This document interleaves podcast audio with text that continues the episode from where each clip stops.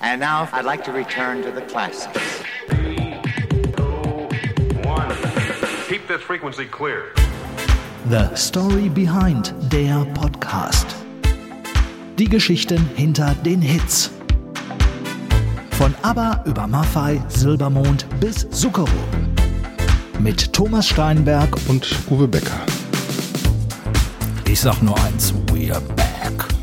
Ja, Thomas, Mensch, was, bist du, Hallo, Uwe. was bist du groß geworden? Ja, ich war es ist schon wieder, ist schon wieder Weihnachten. Ich habe dich schon so lange nicht mehr Ja, gesehen. du bist stimmt, ja, ja, Dito. bist ja richtig gewachsen. Ja, das sage ich dir. Du. Zumindest Nicht nur so, sondern auch so. Ja, mindestens. Menschlich nicht sogar- hoffentlich auch. Ja, das wird sich noch herausstellen. Aber auch du siehst sehr entspannt aus. Ja, es war ja alles irgendwie anders und doch ganz anders geplant und dann ist es ganz anders gekommen.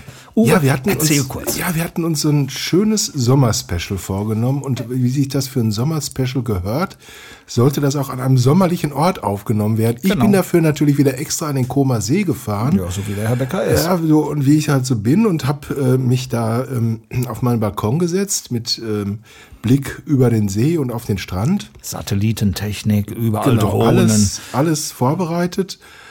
Und äh, ja, dann kam es, wie es kommen musste, meine Tonspur. Irgendeiner hat's verdaddelt. Mhm. Jedenfalls habe ich ähm, mit äh, großer Mühe diese Tonspur nach Deutschland transferiert, was mich, glaube ich, äh, ähm, zwei Urlaubstage gekostet hat. Ui, hast du sie getragen? Weil, nee, weil, ja, ich hätte es besser persönlich vorbeigebracht, weil das Internet war nicht das schnellste. Ich habe mich dann in mehrere Cafés gesetzt, hab, äh, ge- gesetzt, habe abends noch einen äh, Koffeinschock ähm, äh, äh, erlitten, weil ich ja natürlich auch überall einen Kaffee trinken musste, wo ich versucht habe, die Übertragung zu machen. Schlussendlich habe ich es dann doch aus der Ferienwohnung heraus versucht und es hat, glaube ich, 72 Stunden gedauert, bis der Schmonzes in Deutschland war. Und dann hat der Alex gesagt, Alex, du hast gesagt, ist scheiße. Ja, ja, er nickt geradezu, stimmt, grinst noch ein wenig feist, aber So, und dann äh, ging's dann auch wir haben weiter. das Ergebnis ja gehört. Ne? Da war ja noch nicht alles. Da Echt war ja noch nicht? nee, ich habe das dann versucht. aber dabei nochmal- war die Aufnahme, das war doch alles super, als wir miteinander ja, das war ganz haben. Ah, hervorragend. ehrlich, aber ja, das liegt natürlich am Tontechniker. Äh, Der hat da irgendwas falsch am Gerät eingestellt. Und Mhm. dann habe ich nochmal versucht, das Ganze nachzusprechen. ich kann dich nicht mehr verstehen, Uwe. Was hast du gesagt? bitte, bitte nicht heute. Habe es Nein, nochmal versucht nachzusprechen. Ist auch in die Hose gegangen. Also das Nachsprechen hat funktioniert, aber es in dein äh, ähm, Gerede irgendwie reinzufummeln, das äh, hat dann nicht mehr funktioniert. Also haben wir uns gedacht, draußen hier vor meinem Fenster äh, scheint noch die liebe Sonne. Es sind muntere 31 Grad Mindestens. Minimum. Ähm, warum machen wir nicht noch mal ein Sommerspecial?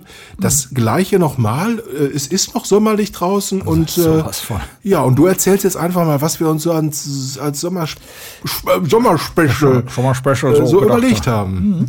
Wir haben uns überlegt, wir sind jetzt mittlerweile ja anderthalb Jahre, gute anderthalb Jahre on air, also auf Sendung. Und bei 40 Folgen hat man durchaus, denke ich, auch mal das Recht zurückzublicken. Und äh, jeder von uns beiden hat sich zwei besondere Folgen ausgesucht. Und äh, heute gibt es, wie gesagt, den definitiven Rückblick. Ab äh, nächstes Mal, da geht's dann wieder in die Vollen, in die neuen Themen. Und da gibt es so viele, wir wissen gar nicht, wo wir hin sollen damit. Aber Heute nochmal ein kleiner Blick zurück, ohne Träne im Knopfloch natürlich. Und Uwe, wenn du zurückblickst, so auf die letzten ein, dreiviertel Jahre, was, was kommt dir da so in den Sinn?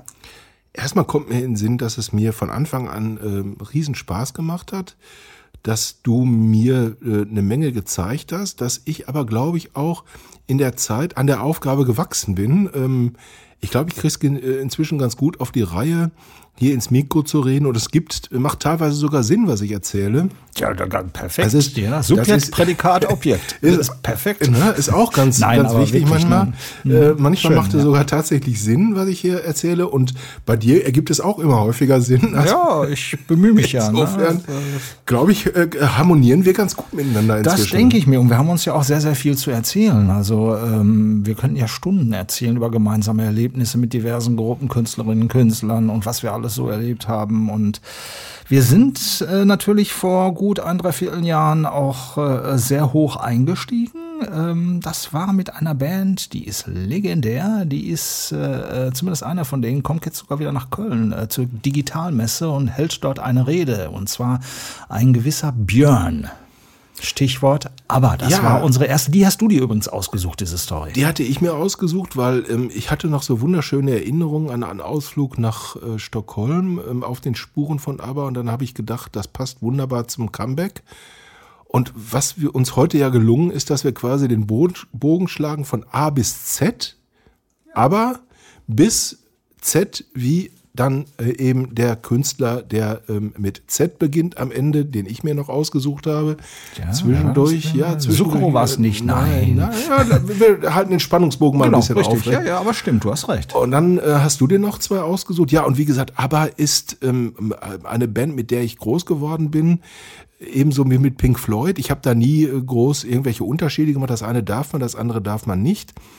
Und hatte halt das Glück, auf ABBAs Spuren wandeln zu dürfen. Und du hattest noch mehr Glück, Thomas, denn du hast die Herren auch getroffen. Ja, Benny und Björn, damals bei dem mittlerweile auch schon fast legendären Comeback vor knapp zwei Jahren bei Wetten Das in Nürnberg. Und da kam natürlich auch viel Nostalgie hoch.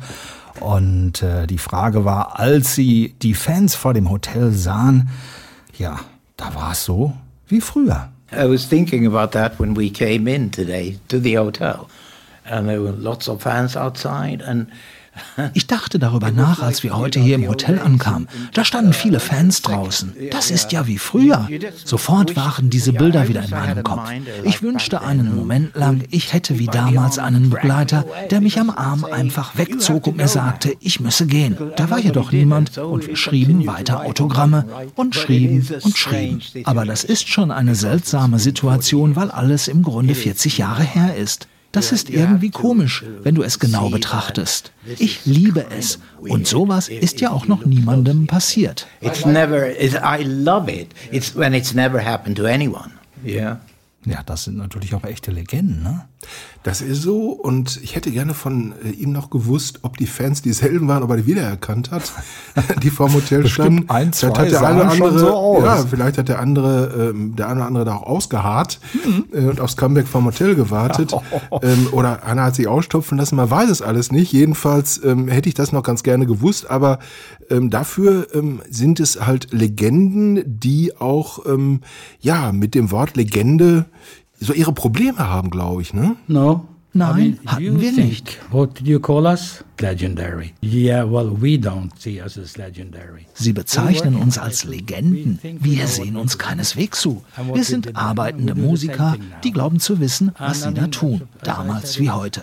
Was wäre, wenn die Leute nun sagen, oh, die waren aber viel besser damals in den 70ern. Was spielt das für eine Rolle? Oder sie genießen das neue Album und meinen, wow, ich dachte nicht, dass sie es so hinbekommen. Ich liebe diese Platte. Das ist wichtig.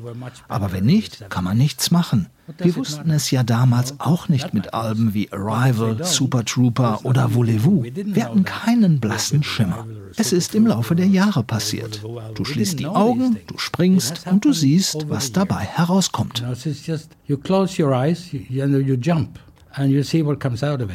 Ja, und ich fand, es war ein tolles Album Voyager, ne? War ein tolles Album, ist auch sehr erfolgreich gewesen. Allerdings glaube ich, dass sich der eine oder andere noch ein bisschen mehr davon versprochen hat. Ähm, es ist, äh, es ist gut gelaufen. Vorlauf, ne, ja, es ist gut gelaufen, aber es ist nicht so dieses Mega-Ding geworden, äh, äh, was alle erwartet haben. Aber natürlich äh, eine Nummer eins überall. Aber äh, zu den äh, legendären Alben von ABBA würde ich es jetzt nicht zählen. Es ist äh, ähm, schön zu hören, angenehme, nette ABBA-Musik. Es ist eine schöne Zeitreise. Ich weiß nicht, wie es dir geht, aber so im Rückblick, ich hatte gedacht, da wird's noch mehr Wumms machen. Also meine Meinung über das Album ist, mir gefällt es sehr gut. Es hatte auf der einen Seite natürlich diese typischen Momente von früher. Andererseits klang es aber auch sehr up-to-date.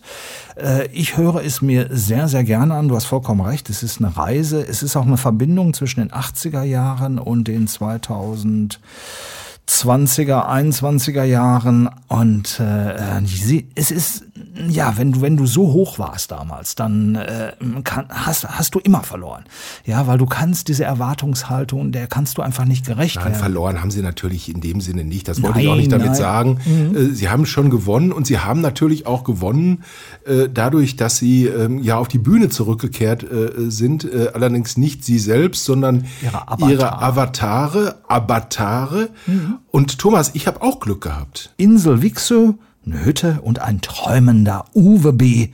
Tolle Erinnerung. Fakt ist ja, dass diese Insel namens Wixö, die ist ja damals im Grunde geentert worden oder ist entdeckt worden von Agneta und Björn. Das war, glaube ich, 1970 oder 1971, haben die beiden diese Insel für sich entdeckt, sich da ein Häuschen äh, gebaut und dann fanden Frieda und äh, Benny das so toll, dass sie ein Jahr später gesagt haben, da wollen wir auch hin. Also standen auf dieser Insel plötzlich zwei Häuser. Aber etwas entfernt von diesen beiden Häusern gab es eine kleine Hütte im Wald. Und ähm, diese Hütte ist im Grunde der Geburtsort der ganz, ganz großen ABBA-Hits zu Anfang. Da ist Dancing Queen entstanden, da ist ähm, The Winner Takes It All entstanden, da ist Waterloo entstanden und ähm, diese ganzen Songs haben die beiden da geschrieben und womit du absolut recht hast, ist, dass diese Jungs tatsächlich gesagt haben, um neun Uhr verlassen wir die Bude unten am See, marschieren rauf in diese Hütte und da bleiben wir bis wir ein Ergebnis zustande gebracht haben. Äh, wie auch immer, da stand ein Klavier drin, da gab es eine Gitarre und dann haben die beiden losgelegt. Die Mädels haben unten mit den Kindern gespielt. Ähm, ja, ein bisschen Klischee ist halt dabei Kann ja und nicht äh, schaden. kann ja auch nicht schaden. Und äh, so äh, ist es mir zugetragen worden. Und ähm, Wer hat dir das gesagt? Wenn ich also es gibt den Aber-Biografen, der Mann heißt Karl Magnus Palm, ähm, hat mit äh, Björn und Benny äh, vorrangig jede Menge Interviews gemacht, hat einen Klassiker geschrieben über ABBA und der hat mir eine ganze Menge persönlich erzählt. Ähm, Das war im Jahr 2016 und ähm, der Anlass war tatsächlich der, dass ich diese Insel Wichse besuchen durfte. Hm, Das hört sich sehr interessant an. Das war es wirklich, denn ähm, eigentlich ist diese Insel inzwischen in Privatbesitz, gehört einem, äh, einem Menschen, der nicht ganz ohne Geld ist. Also ähm, man darf ihn auch ruhig als Millionär bezeichnen. Und der hat tatsächlich einigen Journalisten damals erlaubt, äh, diese Insel zu besuchen. Und ähm, wir sind dann von Stockholm aus mit einem Schiff durch die Schären gefahren. Die schwedischen Schären be bestehen aus ungefähr, ähm, also da gibt es ungefähr 24.000 Inseln. und diese kleine Insel Wichse, sich aber aus, äh, ne? Also- da muss und äh, es war tatsächlich so, dass unser Skipper diese Insel nicht auf Anhieb gefunden hat. äh, Der Klassiker. ja, der Klassiker. Wir sind da also zwei Stunden hin äh, gesegelt, äh, beziehungsweise dann auch teilweise mit Motorunterstützung und haben dann irgendwo festgemacht und sind dann ausgestiegen. Und dann hieß es plötzlich, nee, alle wieder an Bord, weil das ist überhaupt nicht die Insel. Und äh, dann sind wir also eine The winner takes it all. Genau, in dem Fall waren wir The die Loser. loser has to fall. so ist es. Wir waren halt die Loser, sind dann aber tatsächlich eine Viertelstunde später an der richtigen Insel angekommen. Und ja, das äh, ist ein verstecktes Inselchen, ein Kilometer ungefähr breit. Und da steht also dieses Holzhäuschen, in dem ich dann auch gestanden habe. Der Besitzer hat es im Grunde so belassen, wie es damals war.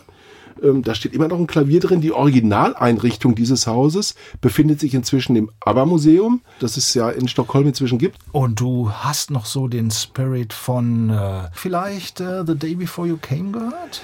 Ähm, ich habe äh, tatsächlich, als ich in dieser Hütte gestanden habe und ähm, die kärgliche Einrichtung gesehen habe, also ich habe damals wirklich gedacht, das ist die Atmosphäre, die man braucht, um konzentriert arbeiten zu können, um aber mal zwischendurch einfach seine Gedanken schweifen zu lassen, aufs Meer zu gucken und zu sagen, oh, mir fällt gerade nichts ein, gucke ich mal eine halbe Stunde aufs Meer, vielleicht kommt dann was. Und es ist ja dann auch immer was gekommen. Genau. Und ich habe wirklich, war wirklich gerührt, dass ich diese Insel betreten durfte, dass ich in diesem Häuschen gestanden habe. Es war ein wunderschöner Tag, die Sonne schien, äh, das Meer war so leicht gekräuselt vom, von einem leichten Wind und so. Und ich habe mir gedacht, jetzt setze ich mich in diese Bude und schreibe auch mal ein paar Lieder. Aber so lange durften wir leider nicht bleiben, hat also nicht funktioniert. Hat bis heute nicht funktioniert, leider. Ähm, Ich habe sogar mit meinen Freunden aus Italien gesprochen, die mich äh, doch gebeten haben, vielleicht als ehemaliger Journalist doch den Koma See mal in einem Roman zu verewigen. So eine Mischung aus Krimi und Love Story.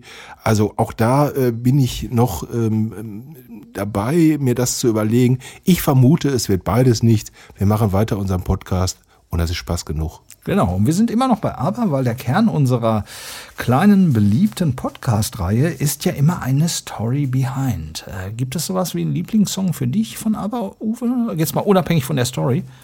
Es ist die Story. Also es ist der Song aus der Story. Und ähm, wir haben ja gerade kurz äh, über die Avatare, die ähm, Avatare gesprochen, die ja bis Mai in London ein eigenes Musical oder ein eigenes Theater hatten. Und ähm, das geht auch weiter. Ähm, die Tournee beziehungsweise die Veranstaltung wird verlängert. Natürlich, sie war gigantisch erfolgreich. Sie geht jetzt wahrscheinlich auf Weltreise. Ähm, es werden an mehreren Orten wahrscheinlich zunächst in Japan und ich glaube in Singapur oder wie auch immer, äh, werden spezielle Theater gebaut für diese Auftritte. Äh, Kritik gab es so ein bisschen an der Dramaturgie dieser ganzen Geschichte. Da wird auch teilweise mit Comic-Elementen und so gearbeitet. Aber es ist ja immer so, du kannst nicht alle zufriedenstellen. Insgesamt hat das Ding äh, recht gute Kritiken bekommen und äh, vor allen Dingen die technische Seite, äh, da waren alle sehr fasziniert äh, und haben wirklich gedacht, da ständen die vier von damals live nochmal auf der Bühne. Ähm, leider fehlt mein Lieblingssong, der auch die Story behind ist, auch bei äh, dieser Geschichte. Nicht traurig sein, Nicht traurig sein, genau. denn er kommt Jetzt.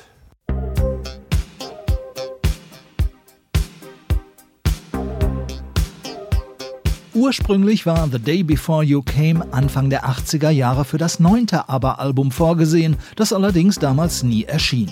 Die Aufnahmen begannen zwar im Frühjahr 1982, wurden jedoch unterbrochen und anschließend nicht weiter fortgeführt, da sich die Band bereits in der Auflösungsphase befand. Am Ende fand sich der Song auf dem Best-of-Album The Singles The First Ten Years wieder. I must have left my house at eight because I always do.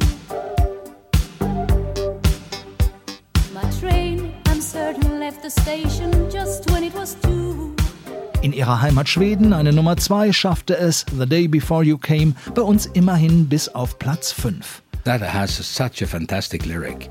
Dieses Lied hat einen derart fantastischen Text, einfach perfekt. Da passte alles zusammen. I think it's a perfect lyric with that song.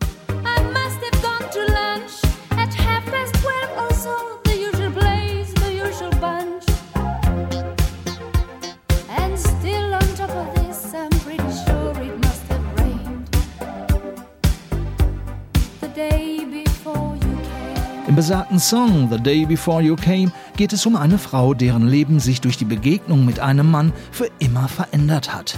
In den knapp sechs Minuten denkt sie über all die Dinge nach, die am Tag vor diesem schicksalhaften Ereignis in ihrem Leben passiert waren. Beispielsweise hatte sie eine Folge der US-Fernseherfolgsserie Dallas gesehen. Dallas war Anfang der 80er mehr als angesagt, auch bei uns in Deutschland ein Straßenfeger.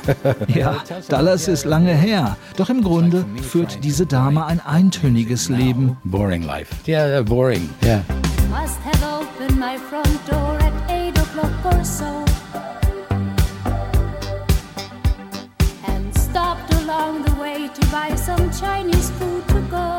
Ebenso ging es im Song um all die Alltagsroutinen, die es so zu erledigen gab.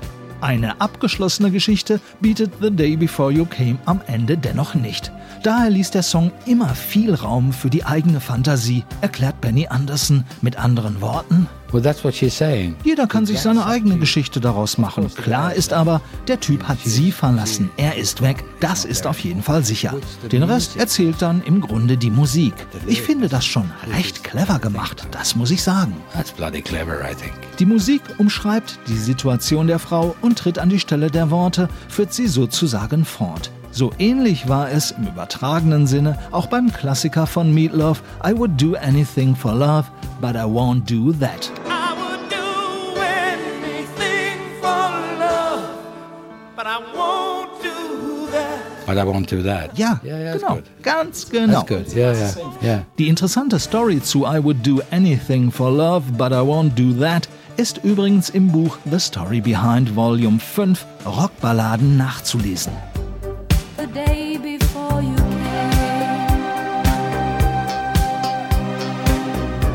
Dass die Musik von The Day Before You Came teilweise ein wenig nach You're So Vain, dem Carly Simon Klassiker klingt, kann Benny Anderson weniger nachvollziehen.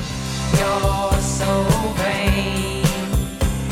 You probably think this song is about you. You're so vain. No.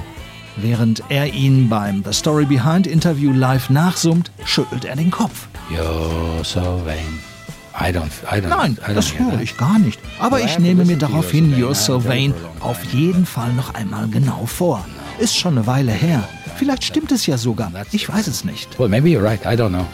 Oh, yes, I'm sure my life was well within its usual frame. The day before you came. Fakt ist dagegen, dass Benny Anderson die 1984 erschienene und ebenfalls sehr erfolgreiche Coverversion des britischen Electronic-Duos Blancmange von The Day Before You Came nicht sonderlich mochte. No. Nein, die gefiel mir weniger, aber ich habe es geschätzt, dass Blancmange sie überhaupt gemacht haben. But I appreciate that they actually did it, you know?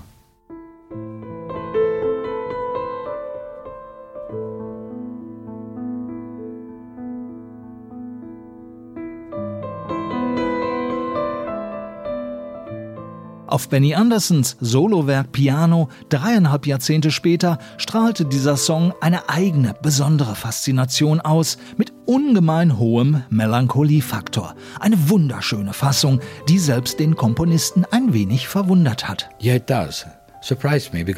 Ja, in der Tat. Denn dieses Lied hat einen derart fantastischen Text. Einfach perfekt. Da passte alles zusammen. Ich hatte einfach nur so gedacht, mal schauen, wenn ich jetzt die Lyrics weglasse, ob der Song immer noch gut ist. Ja, ich denke, er ist es. Yeah, it is. I think it is.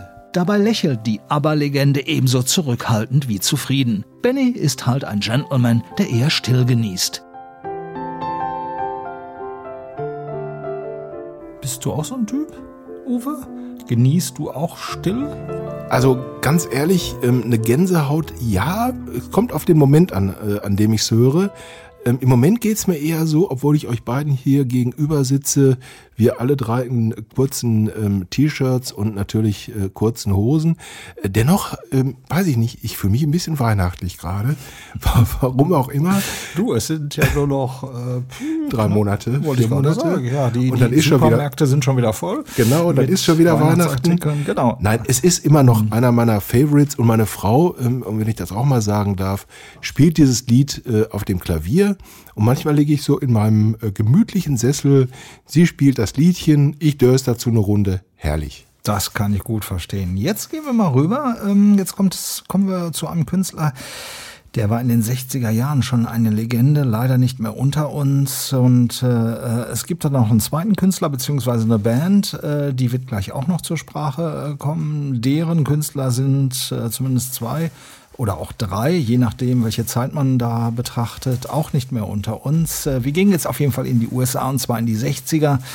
Damals war so ein ganz bestimmter Vibe. äh, Da kann ich mich noch ganz gut dran erinnern. Ich meine, du weniger, Uwe, weil Gnade der früheren Geburt. Aber ein echter Meilenstein entstand damals Mitte der 60er Jahre. Äh, damals vorgetragen von Scott McKenzie.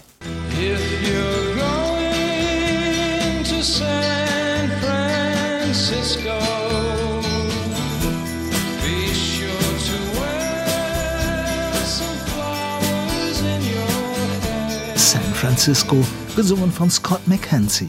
Ein super Hit und seine Folgen. Und Scott McKenzie, der erinnert sich jetzt. In the United States, in the spring of 1967, there was a huge movement of young people from the east to the west. Im Gegensatz zum konservativen Osten war das Leben im Westen der USA sehr viel leichter und liberaler. Much freer in the west for everything, just to live. Daher der Run auf die Küstenregion, speziell Kalifornien.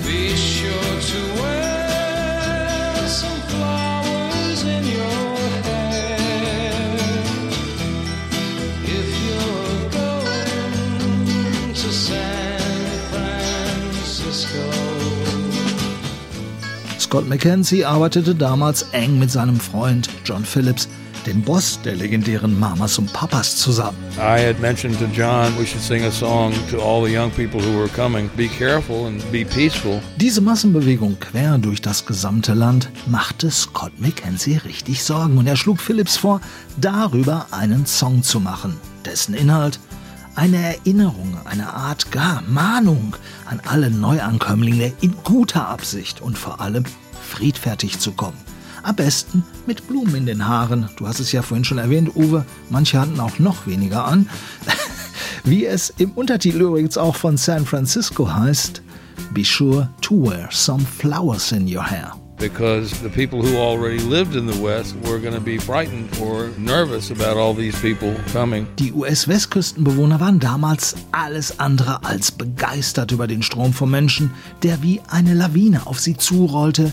So empfand es zumindest damals Scott McKenzie. Sie reagierten ängstlich und nervös.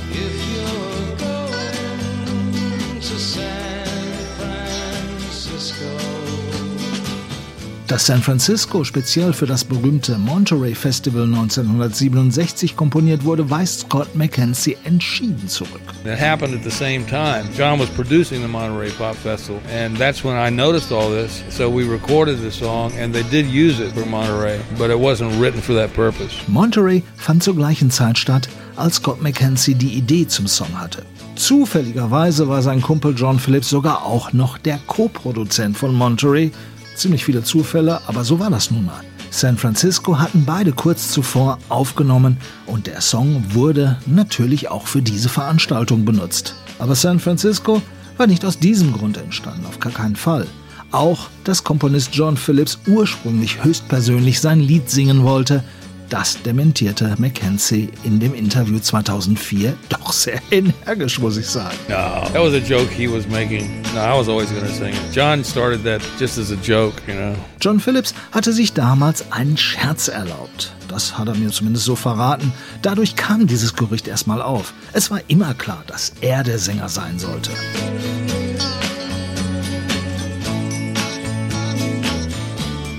San Francisco wurde ja zu der Hippie-Hymne schlechthin. Uwe, wie siehst du denn den Song heute, San Francisco, nach über 50 Jahren? Also ich muss ganz ehrlich sagen, dass mir auch nach so vielen Jahrzehnten immer noch ein Schauer über den Rücken läuft, wenn ich dieses berühmte Intro höre. Ich glaube einfach, dass dieser Song auch heute noch eine absolute Daseinsberechtigung hat und manchmal stelle ich mir vor, dass er dann gespielt wird, wenn es zum Beispiel bei Demonstrationen zu Schlägereien kommt. Ich denke auch an Fußballstadien und es ist vielleicht ein Traum, aber manchmal denke ich, so ein paar Minuten San Francisco könnten die ein oder andere Situation vielleicht beruhigen und nicht umsonst stand dieser Song ja auch damals weltweit für Frieden und Freiheit. Genau, ich kann mich übrigens auch noch ganz gut erinnern, als ich San Francisco zum ersten Mal gehört habe. Zum ersten Mal und viele, viele Male danach, nämlich bei meinen Eltern. Das war die Zeit, als er rauskam und bei uns zu Hause lief immer das Radio, in der Küche meistens logischerweise. Und dieses Lied, so mit seinen leirigen Anfang und mit dieser warmen und weichen Stimme, das hatte es mir damals auch irgendwie so als kleiner Döps angetan. Und ich hätte niemals gedacht, dass ich diesem Künstler 35 Jahre später mal persönlich gegenüber sitzen würde. Das hast du in der Tat. Du hast ihm gegenüber gesessen und nicht nur das, du konntest tatsächlich der Legende Scott McKenzie noch was Neues erzählen. Äh, Übrigens die Gnade der späten Geburt, ja, einerseits schon, aber auch dieses Lied hat mich wirklich durch mein Leben begleitet. Ich höre es immer noch äh, zwischendurch sehr gerne. Es ist einfach ein Gassenhauer, der, glaube ich, unsterblich ist. Aber jetzt, glaube ich, ist es ganz spannend mal zu hören, was du dem guten alten Scott McKenzie damals noch mit auf den Weg geben konntest. Das Interessante an diesem Gespräch war ja, dass du auch nach so vielen Jahren auch Scott McKenzie noch was beibringen konntest, sozusagen, in Anführungsstrichen. Das stimmt, ja. Herrn, Ich weiß, worauf du hinaus willst. Musiklegende quasi auch noch etwas äh, mit auf den Weg geben konntest, was er bis dahin, glaube ich, auch nicht gewusst Nee, hat. richtig. Das ist allerdings wahr. Und wir sprechen über eine Band mit drei beziehungsweise auch vier Mitgliedern, äh, je nachdem welche Zeit es war. Es waren die Bee Gees und ihr großer Hit Massachusetts. Und es gibt ja noch eine Besonderheit an diesem Interview, nämlich, dass du die Herrschaften Scott McKenzie und die Bee Gees kurz hintereinander gesprochen hast. Absolut, stimmt, ja. Und äh, Scott McKenzie hätte eigentlich nur ein paar Meter weitergehen müssen und äh, die Jungs mal selber danach befragen können, ob die Geschichte mit Massachusetts und San Francisco überhaupt stimmt. Du hast ja mit den Bee Gees gesprochen. Wer waren denn damals eigentlich deine Gesprächspartner von den Herrschaften? In dem Falle war es Robin Gibb damals, den ich auch im November 2004 bei besagter Fernsehveranstaltung getroffen habe. Und die beiden hatten ihre Garderoben. Es waren ja nur so Stellwände, weil in der Bremer Stadthalle waren sehr viele Künstler. Es war eine große TV-Show. Es wäre ein leichtes gewesen, quasi die beiden auch zusammenzubringen. Diese Konstellation, die war schon sehr interessant. Vor allen Dingen, du hast es ja gerade auch schon erwähnt. Der eine wusste sozusagen nichts vom anderen, in Anführungsstrichen. Aber das klären wir jetzt später. Vielleicht hören wir uns jetzt erst einmal an, wie es aus der Sicht von Robin Gibb zu Massachusetts kam. I'm going back to Massachusetts. Something's telling me I must go home.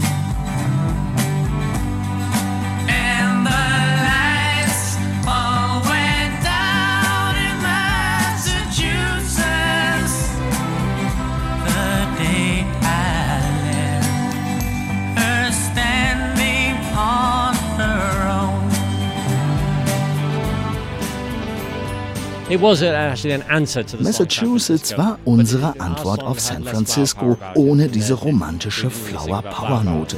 Alle sollten wieder zurückkommen in Amerikas Osten, wo bereits die Lichter ausgegangen waren. Massachusetts schrieben wir im New Yorker Hafen unweit der berühmten Freiheitsstatue. In Massachusetts waren wir bis dahin nie gewesen, aber wir mochten einfach den Namen mit seinen vielen S. Das war die Stimme von Robin Gibb von den Bee Gees über seine Reaktion und die seiner Brüder, als sie San Francisco von Scott McKenzie damals zum ersten Mal gehört hatten. Und das Kuriose ist, Scott McKenzie hatte bis einige Jahre vor seinem Tod 2012 überhaupt keine Ahnung, dass der Bee Gees Hit Massachusetts die Antwort auf sein San Francisco war. No, I don't think that's. Nein, das kann ich mir nicht vorstellen. Aber es wäre eine lustige Geschichte, wenn sie stimmen würde. Finde ich gut. Ich meine auch Massachusetts bereits vor San Francisco im Radio gehört zu haben. Vielleicht aber auch nicht, ich weiß es nicht. Nein, ich glaube, die Story ist nicht wahr. War sie aber doch. Uwe, wie bist du damals auf die Bee Gees überhaupt aufmerksam geworden? Ja, ich hatte oder habe das Glück, eine Schwester zu haben und die hat sich natürlich Saturday Night Fever gekauft, diesen legendären Soundtrack zu diesem unglaublich erfolgreichen Film. Und den habe ich natürlich dann auch gehört und ich habe natürlich im Radio den Song gehört und ich fand es damals, muss ich ganz ehrlich sagen, ziemlich furchtbar. Es war nicht meine Musik, aber ich bin auf diese Art und Weise natürlich mit den Bee Gees in Berührung gekommen und habe dann erfahren, dass die Jungs äh, nicht mit Saturday Night Fever quasi ihre äh, Weltkarriere begründet haben, sondern dass sie schon ganz viele andere Songs vorher geschrieben haben. Und dann habe ich mir äh, das eine oder andere Lied angehört und von Massachusetts, das muss ich ganz ehrlich sagen, war ich von Anfang an begeistert, weil dieser Song so viel Tragik irgendwie in sich birgt und so viel Schönes äh, auch in sich birgt und so rührend ist, dass ich auch gedacht habe, ähm, die können auch ganz anders, die können nicht nur Disco, die können auch das. Und das hat mir damals sehr gut gefallen und ähm, ich habe mir dann tatsächlich auch die eine oder andere Compilation später besorgt mit Saturday Night Fever. Sage ich allerdings ganz ehrlich, konnte ich mich nie wirklich anfreunden. Lass uns noch mal ein bisschen reisen, Thomas. Ja, Lass uns geht's. noch mal ein bisschen reisen. Wir waren gerade in äh, über dem großen Teich. Ein Z kaufen? Ich möchte, ich möchte ein Z kaufen, ein I. Ein I? Dann hätte ich Und gern F? zwei F M. auch? Dann hätte ich gerne noch zwei M gekauft, noch ein E und ein R. Und ähm, ja, wie gesagt, Reisen. Wir sind in Amerika gewesen. Jetzt reisen wir ganz kurz zurück nach Frankfurt. Denn da ist der Mann geboren, über den wir jetzt sprechen. Und dann hat's ihn ähm, auf wundersame Weise nach Amerika verschlagen. Wir reden über Hans Zimmer. Wem dieser Name vielleicht immer noch nicht äh, so wahnsinnig viel sagt, es ist, glaube ich, der größte noch lebende Filmkomponist, ähm, mehrfacher Oscar-Preisträger, hat Songs geschrieben für den König der Löwen, für Gladiator, für Fluch der Karibik, ach, ich könnte noch so viele nennen. Ein ganz, ganz faszinierender, toller Mensch, der mich unglaublich beeindruckt hat mit seiner bescheidenen Art. Aber es sind ja auch oft die Bescheidenen, die ihr Ding knallhart durchziehen ähm, und nicht nach rechts und links gucken. Und ähm, ja, so ist dieser Hans Zimmer aus, seinem, äh, seiner deutschen Wahlheimat, wo keiner seine Musik hören wollte, ja, ist er nach Amerika gegangen. Da ist er durchgestartet und was ich ganz spannend fand, ich hatte wahrscheinlich wie du auch so meine ganz eigenen Vorstellungen, wie Filmmusik geschrieben wird. Nach dem Motto, der Komponist guckt sich den Film an, denkt sich eine nette Musik dazu aus und bringt das dann zu Papier. Nee, das ist nicht nur bei Hans Zimmer ganz anders.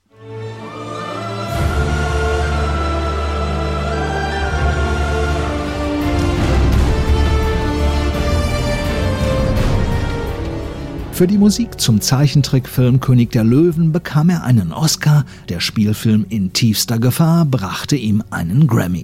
Ebenfalls preisgekrönt sein Beitrag zum Blockbuster Gladiator. I want to tell you a story. Hans Zimmer möchte eine Geschichte erzählen. Er ist ein Storyteller der besonderen Art. Wie kein zweiter versteht es der gebürtige Frankfurter, elektronische Musik mit Orchesterklängen zu verbinden. Eine kurze Melodie und jeder weiß, worum es geht. Nachdem sich Hans Zimmer Ende der 70er Jahre in London einen guten Ruf als Komponist von Radio-Werbejingles gemacht hatte und sogar im Video des Pop-Hits Video Killed the Radio Star von The Buggles mitwirkte, wurde er Assistent des bekannten britischen Filmmusikkomponisten Stanley Myers. Ende der 80er zog es Zimmer dann in die USA. Dort sprach sich sein Talent schnell rum und er erhielt den Auftrag für die Vertonung des Films Rain Man. Der Rest ist Geschichte.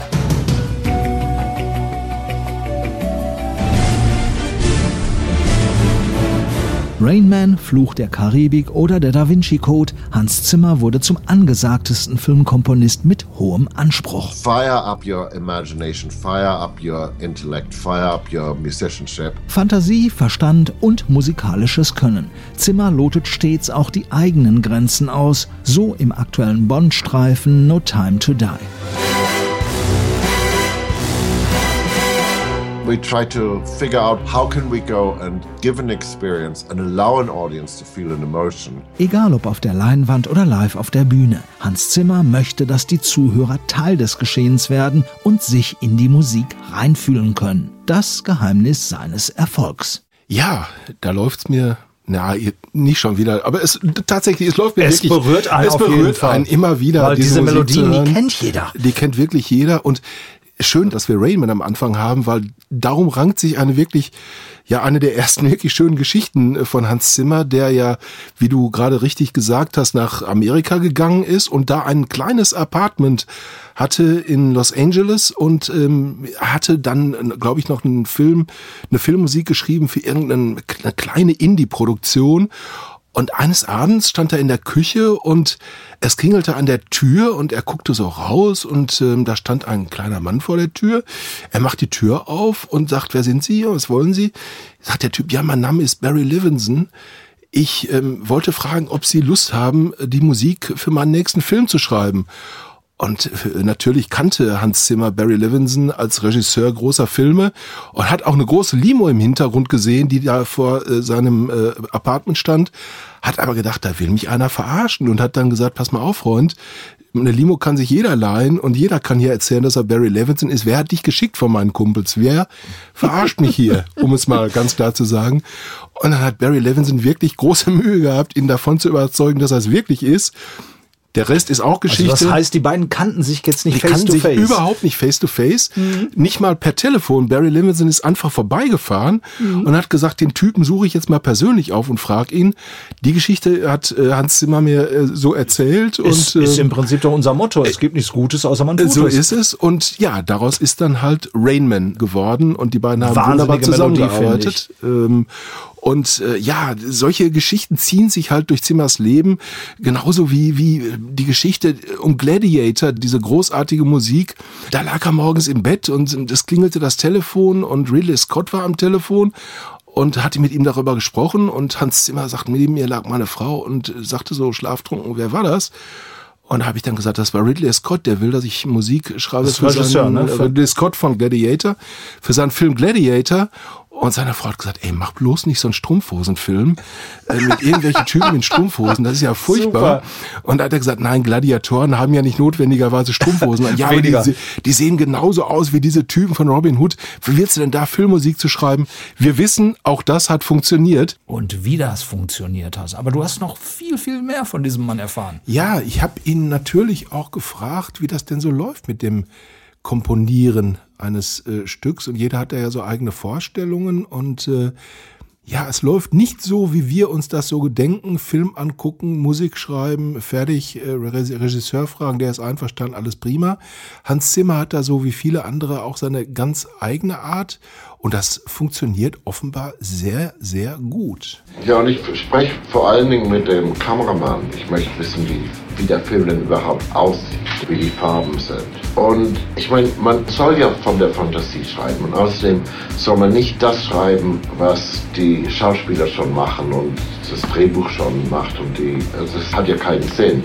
Das zu machen, was die schon mit den Bildern und mit den Wörtern so elegant dahin machen. Ich muss ja irgendwie so den Subtext machen. Ich weiß nicht, wie das auf Deutsch heißt. Das Unterschwellige. Genau, unterschwellige. Jetzt Ja, haben wir ein schönes ja, deutsches ja, Wort. Ja, da hat man den Herrn Becker auch noch im Hintergrund gehört. Da hat man ne? den Becker auch mal Du hast ihm ein wenig in Deutsch noch so ein bisschen nachgeholfen. Genau, denn ähm, er hat tatsächlich wirklich manchmal so ein bisschen Wortfindungsschwierigkeiten, weil er eben schon sehr lange in Amerika lebt.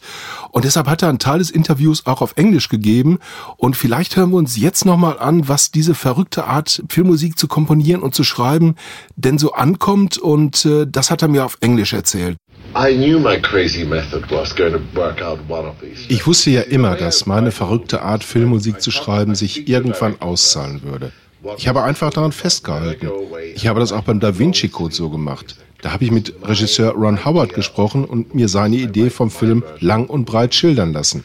Und dann bin ich nach Hause gegangen und habe ein wirklich episches Stück Filmmusik geschrieben. Das ist dann meine Version des Films, auf musikalische Weise allerdings. Eine 22-Minuten-Version des Films. Und mein Freund Henry Jackman, den ich als Komponist wirklich sehr schätze, hat anschließend gesagt, dass es eine 22-minütige Reise durch die Weltgeschichte der Musik ist. Jeder Stil ist vertreten. Ein bisschen hiervon und ein bisschen davon. Ja, Ein bisschen hiervon, ein bisschen davon. ein bisschen hiervon, ein bisschen davon. Und wie sehen die Regisseure diese Vorgehensweise? Vielleicht ähm, kann Hans Zimmer uns auch dazu noch mal ein bisschen was erzählen. Ich meine, die freuen sich, dass sie da einen Partner haben, der schon vielleicht die Szene geschrieben hat, über die sie noch immer nachdenken. Also ich meine, für die Regisseure und vor allen Dingen für die ähm, Editors ist das ein großer Vorteil. Nämlich irgendwie haben wir dann zum Beispiel das Tempo schon gesetzt für die Szene und so weiter. Und eigentlich geht es sehr gut so. Natürlich, es gibt immer ein bisschen Streit. Also diese Szene könnte mehr so sein oder mehr. Und ich, ich gehe auch hinterher nochmal her und verbessere die. Man muss nur aufpassen, dass man die nicht verschlimmbessert. Wie im wahren Leben, oder? Wie im wahren Leben, ähm, das ist immer die Gefahr, wenn man äh, nochmal was einspricht oder einstudiert. Deshalb äh, reden wir einfach, wie uns der Schnabel gewachsen ist im Regelfall und verschlimmbessern nicht mehr hinterher. Ist dir das übrigens auch in deiner lang, langen Karriere als Redakteur und als äh, äh, Autor auch mal passiert, dass du was verschlimmbessert hast, wo du dachtest irgendwie, oh, der Artikel, ja, ah nee, da gehe ich noch mal drüber? Das ist mir nicht nur einmal passiert, aber ich möchte jetzt nicht alle äh, Gelegenheiten aufzählen. Ich kann mich nur an eine Geschichte erinnern. Das war der Irakkrieg und ich hatte Spätdienst und musste am Aufmacher rumwursteln. Und dann kam, ich glaube, es war der Verleger und der Chefredakteur gemeinsam ähm, in diesen Raum und ich wollte denen mal zeigen, wie man so einen Artikel nochmal äh, aktualisiert. Und äh, das habe ich dann getan. Und es ist ein totales Chaos entstanden. Ich habe nichts mehr aneinander gekriegt irgendwann. Und die beiden standen dahinter, was die Sache natürlich auch nicht unbedingt erleichtert hat für mich. Irgendwann hat es dann Klick gemacht und es ist doch noch irgendwas draus geworden, eine Zwischenversion zumindest. Hinterher habe ich dann nochmal dran rumgebastelt, als beide weg waren. Und dann hat es auch wirklich funktioniert. Aber tatsächlich, natürlich passiert das im Eifer des Gefechts. Aber ich glaube, Hans Zimmer ist es, also zumindest ähm, soweit ich das beurteilen kann, noch nicht passiert. Mhm, Es ist ja auch wirklich ein, wirklich ein faszinierender Typ mit einer Biografie, die genau so geschrieben werden müsste, wenn sie sich nicht schon real ereignet hätte. Findest du auch, ne, oder? Absolut. Und ähm, ja, ich äh, finde auch so schön, wie er seine Anekdoten erzählt, nicht? Dass er, dass er zum Beispiel keinen Musikunterricht gehabt hat und nur mal 14 Tage, dann hat er seinem Klavierlehrer gesagt, er kann ihn mal und hat ihn äh, quasi rausexpediert und hat sich dann äh, mehrere Dutzend Instrumente selber beigebracht, die er inzwischen beherrscht. Ja, ein self-made Mann, ein, ein Mann mit einem meiner Ansicht nach großen Ego, das er aber nie zur Schau stellt, fand ich einfach immer klasse, mit ihm zu reden. Das Spannende an Hans Zimmer ist ja auch, dass er nicht nur eine tolle Band hat, sondern der Mann hat ähm, auch eine schöne Geschichte von ihm, genau eine Woche Musikunterricht, Klavierunterricht gehabt und hat dann mir erzählt, dass es darum ging, entweder bringt sich der Lehrer um oder er. Sie und, oder ich. Äh, äh, oder sie bringen sich gegenseitig um und daraufhin hat man dann äh, beschlossen, das ähm, Thema Musikunterricht gänzlich einzustellen. Hans Zimmer hat sich dann Instrumente selber beigebracht. Ich glaube, es sind inzwischen drei Dutzend, die er spielt. Einige davon hat er auch auf der Tournee selbst gespielt. Das fand ich äh, sehr, sehr faszinierend und zeigt auch, glaube ich, ein bisschen, was für ein durchsetzungsstarker und äh, ja, auch innovativer Mensch er ist. Und was du gerade gesagt hast, was die Gefühle angeht, auch das spiegelt sich wieder. Er hat mir mal Fotos von dem Studio gezeigt, was er sich inzwischen bei sich zu Hause eingerichtet hat.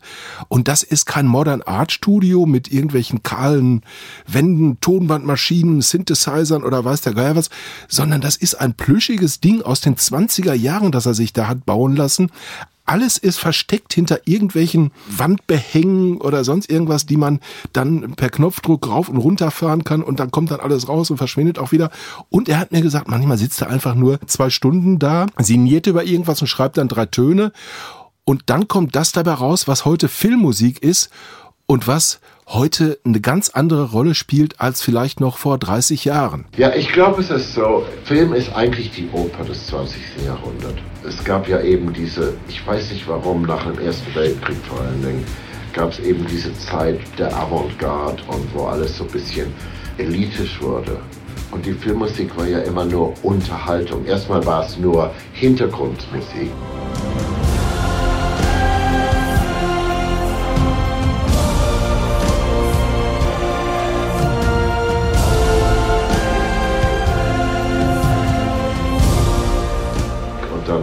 Wurden wir ein bisschen lauter und wurden ein bisschen mehr frech mit unserer Musik. Und auf einmal war die Musik auch genug.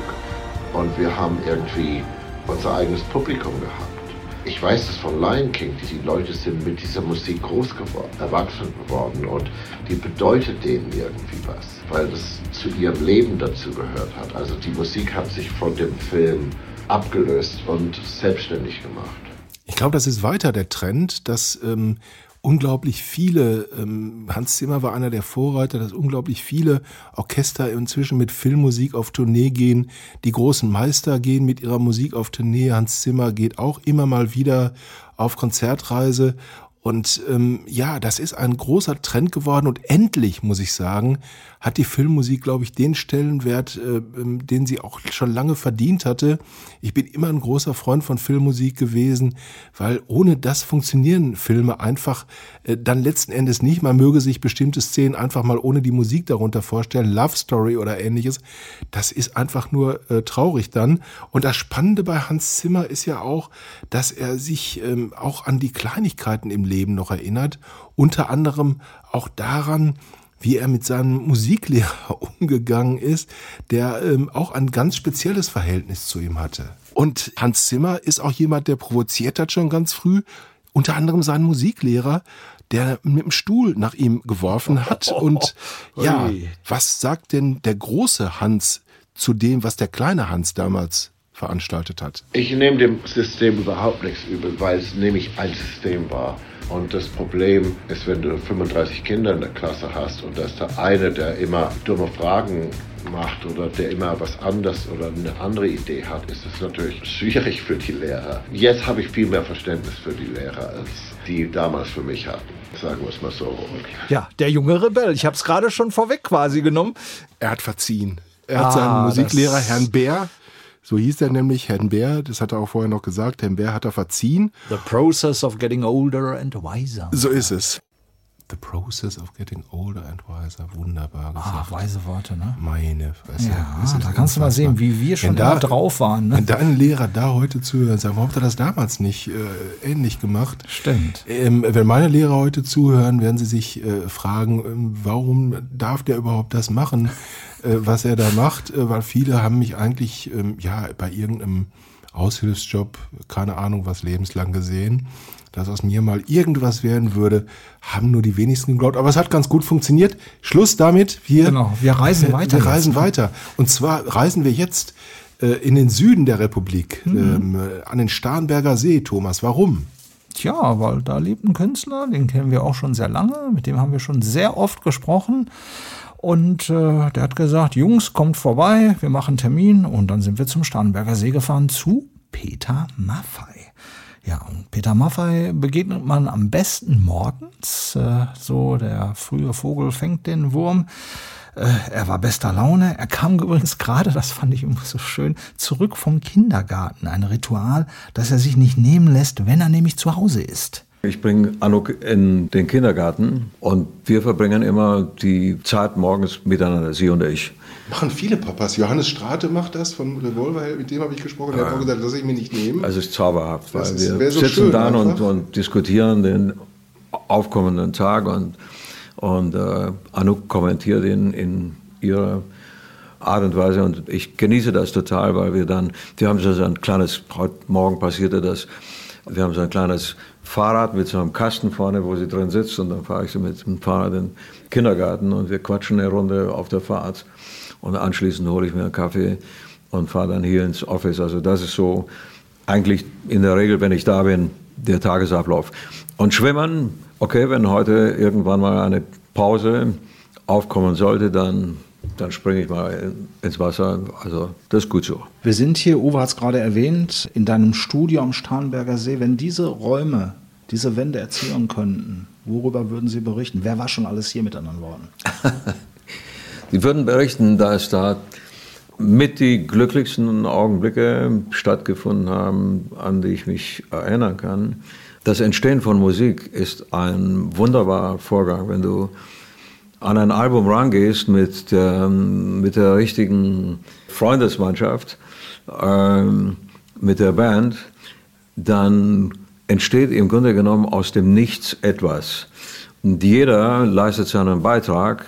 Und das ist wie so ein Weihnachtsbaum, den du schmückst. Ja? Du kannst ihn auch überfrachten, aber es ist eine Frage, äh, eine Kunst, den gut zu gestalten, die Songs richtig auszusuchen, die Inhalte zu reflektieren, sich zu fragen, wie deckungsgleich ist das, was da passierte, mit einem selbst, sich zu positionieren, sich zu artikulieren. Wir geben ja mit jedem Song ein bisschen etwas, und zwar freiwillig von uns ab, in der Hoffnung, dass jemand anders mit diesem Inhalt etwas anfangen kann. Ja? Ich erlebe es immer wieder und es ist ein Privileg, dass man, dass man diese Situation haben darf. Ich erle- erlebe es immer wieder, dass Leute kommen und sagen, ich bin mit deiner Musik aufgewachsen und dann frage ich, war das gut oder nicht gut? Kann ja auch zu einer Traumatisierung führen. Aber dass jemand sich mit, mit dem, was wir machen, so lange beschäftigt, das ist etwas ganz Besonderes. Ich erlebe es auch, dass jemand sagt, das, was ihr gemacht habt, hat mir in einer schwierigen Situation geholfen. Und wenn du das hörst, dann sagst du, verdammte Hacke, es macht Sinn, auf die Bühne zu gehen und diese Dinge von sich zu geben. Ja, nicht alle. Viele sind vielleicht belanglos und, und nicht wirklich wichtig. Das ist mir schon klar. Aber einiges, einiges in der, im Verlauf von über 50 Jahren hat sich angesammelt, was Gehalt hat und auch kein Verfallsdatum. Das kannst du in, was weiß ich, im Sarg immer noch singen. Ich war 16 und sie 31. Nein, Quatsch. So, sorry. Ich bin ja, ich bin ja ganz, wieder gehen lassen. Ich bin ja ganz froh, dass er uns nicht mit seinem Lastenrad überfahren hat, mit dem er oft am Ja, Starnberger schöne Geschichte, See oder? Unter See, äh, unterwegs ist. Sehr schön. Und äh, ja, Thomas, lass uns dem äh, großen Meister heute auch gratulieren. Ja. Denn, äh, es ist etwas Besonderes passiert. Passiert. Auf jeden Fall. Er hatte noch einmal geheiratet und das nicht zum ersten Mal, muss man Nein. sagen. Es ist seine fünfte Ehe mittlerweile. Fünfte Ehe, doch ja, schon. Puh, ja, das hätte ist die fünfte. Mhm. Vier seiner Frauen habe ich kennengelernt im Laufe der Jahrzehnte. Ähm, und ähm, die letzte, mit der er jetzt äh, den Bund der Ehe eingegangen ist, zumindest standesamtlich, ist eine nicht nur wirklich wunderschöne Frau, das muss man echt sagen, eine wirklich hübsche Frau, sondern auch eine pfiffige Frau, eine witzige Frau. Ähm, ich glaube, er ist wirklich jetzt angekommen. Äh, früher war er, er hat mal zu mir gesagt, ich glaube zu dir auch, mein lieber Freund, ich nehme den Hut lieber vom Haken, als ihn hinzuhängen. Jedenfalls ist er jetzt, glaube ich, hat er den Hut dahin gehängt und ich glaube, der Hut bleibt auch da hängen. Da gehe ich ganz schwer von aus. Und, also, ähm, herzlichen ja, Glückwunsch Glückwunsch. von dieser Stelle. Ganz frisch. Äh, äh, alles Liebe, alles Gute und Schon allein das wäre wieder ein Grund für einen neuen Podcast. Aber wir blicken ja heute ein bisschen zurück. Also Ja, übrigens, äh, wir haben damals ja. äh, das große, die große Ehre gehabt, glaube ich, als erste mit ihm über das neue Tabaluga-Projekt sprechen stimmt, zu dürfen. das ne? ist richtig, ja genau. Und Tabaluga wird ja in diesem Jahr ganz genau äh, 40 Jahre alt. Das war ja damals so der Vorlauf und äh, Tabaluga 40 Jahre alt. Puh, das ist schon ist schon was, oder? Ja, vor allen Dingen ähm, faszinierend ist ja die Geschichte rund um die Bühnenpräsenz von Tabaluga. Ne? Ich ähm, weiß nicht, du hast natürlich auch mit dem großen Fritz Rau, der ja gemeinsam mit Peter das Ding auf die Bühne gebracht hat damals. 1994. Ja, der leider nicht mehr lebt. Vor die, 30 Jahren. Ja, die absolute Konzertlegende, ein Mann, dem man Stunden um Stunden zuhören Richtig, konnte. ja. Ich erinnere nur, wie er Bob Geldof erklärt hat, dass er ein Open Air mit ihm machen würde. Do it on a field without a roof. Also wir machen es auf einem Feld ohne Dach. Jedenfalls, das war Fritz Rau und Fritz Rau und Peter haben zusammen diese Tabaluga-Show mit Helmer Heine und vielen anderen zusammen entworfen und denen ist der Arsch richtig auf Grundeis gegangen. Da War haben ja auch eine viel- Rieseninvestition Ja, da damals. haben viele Millionen drin gesteckt. Also da hieß es Hop oder Top, Pleite gehen oder Erfolg. Letztendlich wissen wir, wie, wie es ausgegangen ist. Es war ein Riesenerfolg. Ja, und gerade ist die, ähm, glaube ich, ich weiß nicht, wie vielte Tournee ähm, vorbei und der kleine Kerl ist 40 Jahre alt. 40 Jahre Jubiläum haben wir uns, als Tabaluga geboren wurde, aus einem Ei schlüpfte, wie das alle Reptilien tun, das haben wir uns gar nicht vorstellen können. Es war absolut nicht abzusehen, dass diese Figur irgendwann mal so eine Kraft entwickeln würde und, und wenn du so willst, eigentlich unser Leben bestimmt. Es ist in der Tat so, es vergeht kein Tag, an dem ich nicht mit diesem Unhold zu tun habe. Ja? Er ist Galionsfigur geworden für unsere Stiftung, die auch schon über 20 Jahre existiert und, und sich traumatisierten Kindern widmet, was ein wahnsinnig schönes Ziel ist und eine tolle Beschäftigung. Also das, das war nicht abzusehen und es wird auch noch anhalten, diese Reise. Ich glaube, solange wir aktiv sind, werden wir uns immer wieder in Abständen mit ihm beschäftigen. Und gerade im Augenblick erleben wir eine enorm intensive Zeit, im Guten wie auch im weniger Guten oder gar Bösen. Und wir müssen uns mit den Fragezeichen, die wir haben, beschäftigen, wenn wir zu Lösungen kommen wollen. Ja. Die Lösungen sind unabdingbar wichtig, weil sie die Perspektive unserer Kinder und der, deren Kinder betrifft. Ja. Also wenn wir jetzt nicht irgendwo Konsequenzen folgen lassen für Erosionen, die stattgefunden haben, wenn wir jetzt nicht irgendwann mal in der Lage sind, zumindest zu, zu bremsen, dann wird uns das treffen. Wobei der größere Schaden nicht bei uns entsteht, sondern bei den kommenden Generationen. Ja. Also deswegen wird das Album, das wir geschaffen haben, sich mit dieser Thematik oder mit diesen Themen ein bisschen auseinandersetzen. Ja. Wie gehe ich mit der Schöpfung um? Wie gehe ich mit Menschen um? Wie erwarte ich, dass Menschen mit mir umgehen? Welcher Respekt ist nötig? Welche Augenhöhe? Was sind die essentiellen Dinge und was sind die unwichtigen Dinge? Wie konzentriere ich mich und mache etwas Sinnvolles und lasse das Sinnlose irgendwie auf? Das ist keine, eine hohe Kunst. Also wir, also ich zumindest stelle bei mir immer wieder fest, wie unzulänglich, im wahrsten Sinne unzulänglich, ich manchmal bin, wie leicht ich wichtige Dinge übersehe und unwichtige für wichtig erachte und Dinge dieser Art. Also im Grunde genommen, man hält sich ein bisschen selber den Spiegel vor, aber das Ganze in einer kindgerechten Erzählform ist eine fröhliche Geschichte, ist keine, keine ähm, dramatische, dramatisch ja, aber nicht, nicht, nicht traurige oder, oder depressive Geschichte, ganz im Gegenteil, sie ändert ja mit einer absolut positiven Quintessenz, nämlich der, dass es noch nicht zu spät ist. Ja. Ich sehe wirklich, und das habe ich immer so empfunden als Musiker, geradezu als, als, als eine Herausforderung und, und auch vielleicht sogar Aufgabe, nicht den Kopf in den Sand zu stecken und nicht irgendwie aufzugeben. Ja, und das kann man ja natürlich bei Peter Maffay auch sich wirklich nicht vorstellen. Aufgeben ist bei ihm keine Option und das gilt natürlich auch für uns. Und eines seiner schönsten Lieder, ach gar keine Frage, es ist vielleicht sein schönstes, äh, ist die Story, die jetzt kommt, Nessaya. Ich wollte nie erwachsen sein, hab immer mich zu Wehr gesetzt. Von außen wurde ich hart wie Stein, und doch hat man mich oft verletzt. Irgendwo tief in mir bin ich ein Kind geblieben, erst dann, wenn ich's nicht mehr spüren kann, weiß ich, es ist für mich zu spät. Das neue Album, das neue Tabaluga-Album ist das siebte, sechs gibt es bereits. Auf dem allerersten 1983 gibt es einen, wie man so schön neu hochdeutsch sagt, Signature-Song, der auch zum Klassiker geworden ist, vielleicht gar nicht so gedacht war, Nesaya, ich Mhm. wollte nie erwachsen Mhm. sein. Und der Bestandteil, der Kern unseres Podcasts ist immer eine Story behind. Okay. Wenn, du so lieb wärst, äh, kannst du dich noch daran erinnern, natürlich kannst du dich daran erinnern, wie, wie Nesaya damals entstanden ist. Es musste ja eine Quintessenz geben.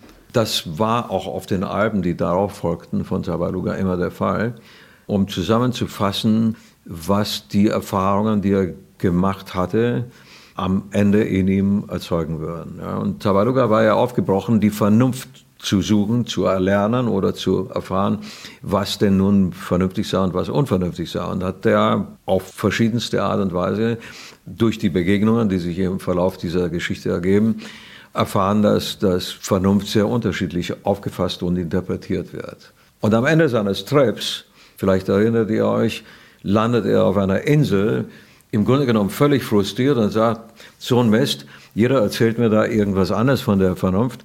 Was ist denn jetzt eigentlich wirklich vernünftig? Und plötzlich bewegt sich diese vermeintliche Insel und taucht auf und es ist eine Schildkröte und es ist ein Jesaja. Und ich sage, pass mal auf, mein Lieber, was dir die anderen erzählen, ist teilweise vielleicht richtig, teilweise aber auch nicht. Und ich bin das älteste Wesen überhaupt in diesem Zirkus hier und ich weiß, was vernünftig ist. Also, hör mal gut zu. Bewahre deine Kindlichkeit so lange du kannst. Diese Unbekümmertheit, diese Unverbogenheit ist eine Qualität, so drückt sie das nicht aus, viel kindlicher, aber ist etwas, was du dir erhalten sollst, weil es dein Leben bereichern wird. Und sie singt dann, auch ich als alte, faltige Schildkröte wollte eigentlich nie wirklich erwachsen sein. Irgendwo tief in mir bin ich ein Kind geblieben. Ist dann, wenn ich's nicht mehr spüren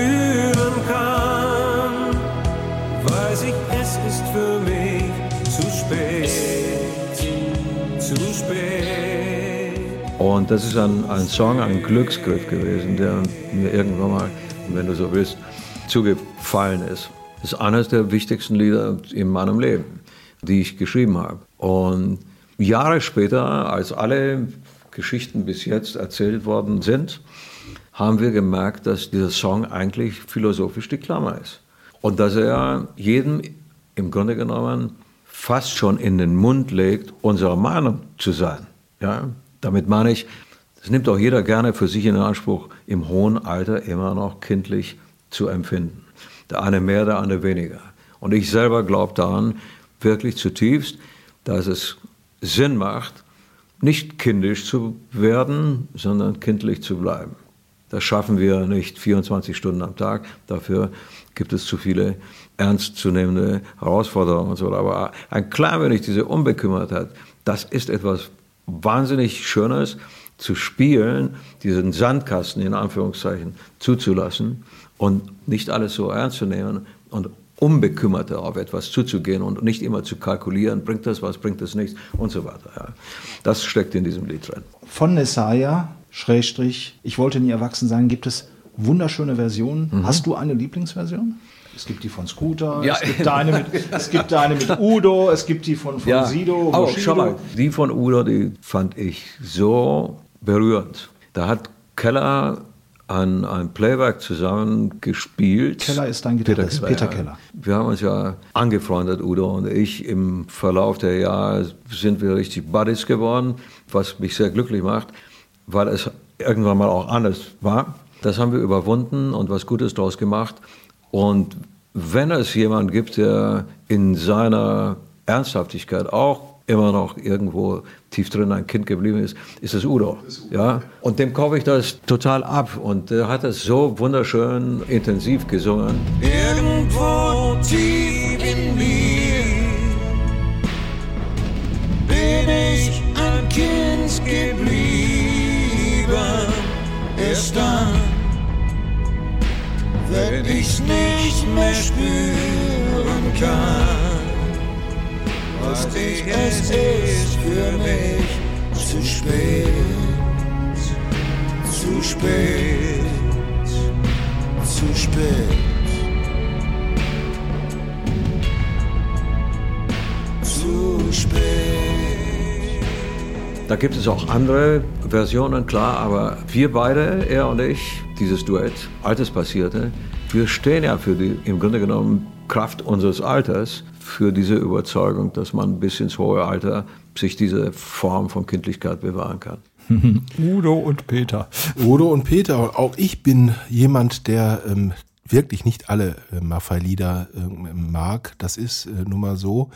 Ähm, Musik ist und bleibt äh, Geschmackssache, aber Nessaya, ja, wer Ist das nicht über- mag, über jeden Zweifel ist erhaben. über jeden Zweifel auch bei mir erhaben. Und ähm, Thomas, du hast gerade so schön gesagt, oder Peter hat's gesagt, er äh, ist keiner, der den Kopf in den Sand steckt. Welcher Fußballer hat einmal den Sand in den Kopf gesteckt? Ich weiß nicht mehr.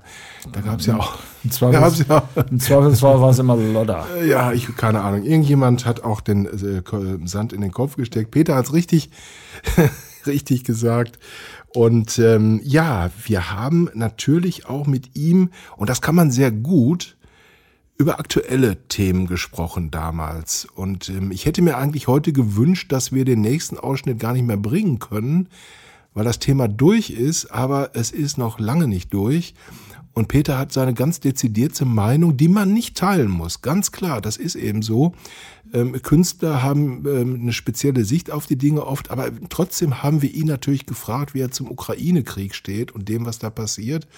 Und das hat er uns erzählt. Diese Situation wird nicht morgen schon aufhören, ganz bestimmt nicht. Leider. Und wenn man jetzt verfolgt, wie sich die ganze Welt militarisiert, was ich persönlich für einen Wahnsinn halte, weil diese Stellschraube wird mehr und mehr gedreht. Meine Haltung, auch aus der Erfahrung heraus, aus einem totalitären Regime zu kommen, zu wissen, was dort alles schiefgelaufen ist im damaligen Rumänien, ähnlich wie in der DDR. Was waren wir glücklicher als ohne Blutvergießen, ich sag mal, dieser Konflikt zunächst einmal scheinbar und auch faktisch aufgehört hat zu existieren. Ja. Und jetzt fallen wir zurück genau in diese Zeit und jetzt rüsten wir wieder auf und verbraten Milliarden, Hunderte von Milliarden, die wir gut gebrauchen könnten für andere Dinge, verbraten wir wieder in Waffen und da gibt es wieder Menschen, die sagen, man muss, man muss mit Kanonen und ich weiß nicht und mit Tanks und was. Bullshit. Das muss man nicht. Was wir müssten, wäre Deeskalation zu betreiben und jeden Strohhalm anzufassen, der sich bietet, um zu deeskalieren. Man kann das, was Putin und seine Entourage initiiert hat, mit keinem Satz, mit keinem Wort legitimieren. Das geht überhaupt nicht. Aber man muss auch mit der Realität klarkommen. Und die Realität zeigt uns gerade im Augenblick, dass je mehr wir rüsten, desto mehr wird sich dieser Konflikt in die Länge ziehen, desto mehr Menschen werden jeden Tag sterben, desto mehr Kinder werden jeden Tag sterben. Es ist eine schwierige Situation, eine schwierige Frage, auch für Politiker zu entscheiden, wem gibt man jetzt den Vorzug? Der Vernunft, sprich der Deeskalation oder der Härte, die angeblich in diesem Konflikt auch eine Lösung zu bieten scheint, aus meiner Sicht überhaupt nicht. Ja. Selbst wenn wir das nächste Mal wieder drüber sprechen und der Konflikt beseitigt ist, hat er noch Auswirkungen. Ja? Das, was da kaputt gegangen ist, an Vertrauen im Zusammenleben zwischen zwei Nationen, das wird, solange wir leben, nicht mehr heilbar sein. Ja? Da ist ein so unfassbarer Bruch entstanden. Ja? Und ich hoffe nur, dass es nicht noch mehr wird. Ja? Das ist ja meine Befürchtung, dass wir alle langsam immer weiter diesen Berg erklimmern, der dann eine Spitze hat, wo es nicht mehr weitergeht und wo es dann zu Ende ist. Also, es ist noch lange nicht zu Ende, aber ich Leider. glaube, es ist auch noch bislang nicht so schlimm gekommen, wie er sich das damals äh, in seinen schlimmsten Träumen ausgemalt hat. Jetzt, Thomas. Ja. Schauen wir nach vorne. Oh ja. Nicht zurück, sondern nach genau, vorne. wir haben jetzt einige Künstler und Künstlerinnen äh, noch mal kurz Revue passieren lassen. Genau. Nee, es waren nur Künstler heute. Ne? Es waren nur Künstler es wird heute. Zeit, dass wir uns auch mal wieder Ja. Künstlerinnen widmen. Aber wir wollten doch, eigentlich wollten wir doch noch was Sommerliches machen beim nächsten Mal, ne? Das sollten wir auch tun, oder? War es nicht Adriano? Adriano. Ich habe ihn, ja, ich hab ihn ja gesucht. Er wohnt ja am Komasee. Adriano, aber der große. nicht so viel. Nein, der große. Vielleicht hast du ihn ja getroffen. Ja, der Ja, große. Adriano Celentano wohnt am Komasee. Nicht mit Blick auf den See. Peter Maffay hat keinen Blick auf den, aufs Meer in, äh, von seiner Finca. Nein, von Ach seiner so. Finca Ah, in Mallorca aus. Ich dachte, äh, von seiner. Finca auf Mallorca Mhm. aus. Er blickt äh, über einen Olivenhain. Und warum ähm, Adriano Celentano sich in äh, Gaviata, heißt es, glaube ich, das Örtchen, ähm, ein großes Grundstück gekauft hat, äh, äh, von dem aus er nicht über den Koma See gucken kann. Ich glaube es jedenfalls nicht, weiß ich nicht. Äh, jedenfalls ist er der unbestrittene Superstar in Italien. Er darf fast alles, nur eines darf er nicht, und das hat er jetzt gemacht, er darf nicht das tun, was der Normalbürger eigentlich auch nicht tun darf. Er darf sich nicht der sozusagen Ordnungsmacht bemächtigen. Und ähm, es gab Menschen, die wollten auf sein Grundstück und die haben es belagert und da hat Adriano mal kurz bei der Polizei angerufen und die haben dann fünf Leute abgestellt für eine Woche, die sein Grundstück bewacht haben und irgendwelchen Menschen gesagt haben, dass sie da nichts zu suchen haben. Das fand der Italiener nicht lustig. Okay. Denn äh, das macht man nicht. Also die Polizei gehört allen und nicht nur irgendwelchen Künstlern, da hat keiner Vorrechte. Ansonsten glaube ich, wir haben eine Menge beim nächsten Mal über Adriano Celentano und äh, seine äh, äh, Wahnsinnskarriere zu erzählen. Er ist, wie gesagt, nochmal so eine Art äh, Ikone in Italien. Der Pate. Ja, nahezu unantastbar. Ich freue mich drauf und eins kann ich versprechen, ich habe ihn wirklich gesucht. Wenn ich ihn nicht gefunden haben sollte, habe ich zumindest Menschen getroffen, die was mit ihm anfangen können.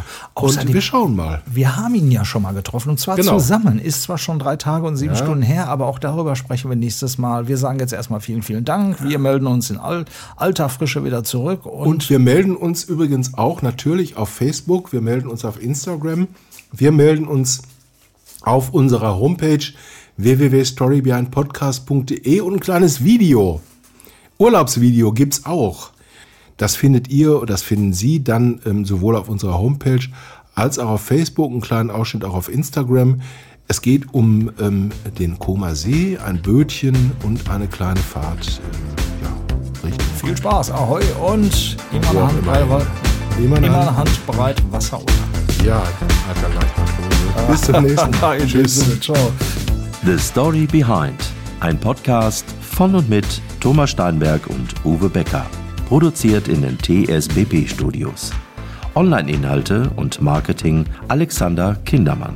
Sämtliche Links zu allen Folgen unter storybehindpodcast.de. Dir hat dieser Podcast gefallen? Dann klicke jetzt auf Abonnieren und empfehle ihn weiter. Bleib immer auf dem Laufenden und folge uns bei Twitter, Instagram und Facebook.